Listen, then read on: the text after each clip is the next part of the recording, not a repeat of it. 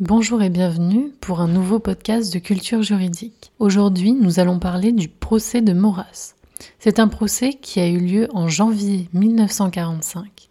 Déjà, qui est Charles Maurras? Il est né en 1868 et mort en 1952. C'est un journaliste, homme politique, poète et a été également académicien. Dans son enfance, il a été membre du Philibrige, une association qui promouvoit la culture d'oc, c'est-à-dire la culture du pays de Languedoc. Il est agnostique, anti-Dreyfusard et est directeur du journal L'Action française qui, comme le nom l'indique, est lié au mouvement. Il est en faveur de la monarchie héréditaire, il est nationaliste, antisémite, anti-protestant, anti-maçonnique, etc.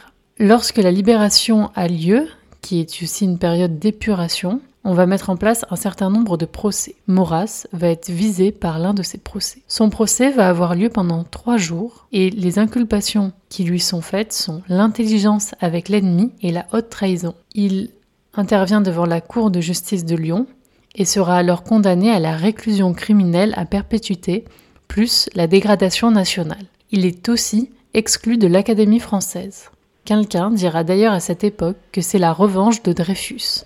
C'est un procès que l'on qualifie de politique. Il faut rappeler aussi que Maurras a dénoncé Roger Worms et sa famille par le biais d'un article dans son journal L'Action française. Parallèlement à cela, Maurras avait reçu la Francisque de Pétain. La Francisque, c'est une récompense civile mise en place par Pétain. Le procès Maurras, c'est un procès politique qui met en avant le fait que des actions qui ont lieu par le biais de journaux peuvent parfois avoir des conséquences juridique.